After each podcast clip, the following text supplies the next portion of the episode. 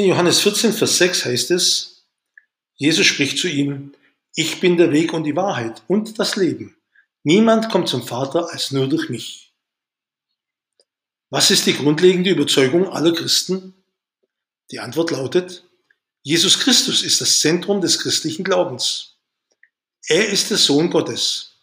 Er kam auf diese Welt, um uns den Weg zu Gott, zum Vater im Himmel zu zeigen und zu ermöglichen. Der rote Leitfaden, der durch die Bibel führt, ist dieses großartige Thema in Verbindung mit dem Reich Gottes, um das wir im Gebet dem Vater unser beten. Die vier Evangelienschreiber Matthäus, Markus, Lukas und Johannes berichten genau dies, damit Menschen daran glauben können. Nur der Glaube an Jesus Christus bringt für Menschen die Befreiung, die zu ewigem Leben führt. Das ist für uns alle ein wahrer Grund zur Hoffnung und Freude.